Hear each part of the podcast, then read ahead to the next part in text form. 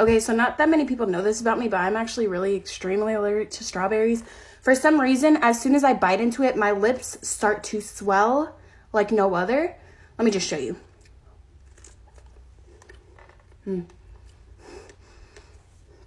I already feel tingling.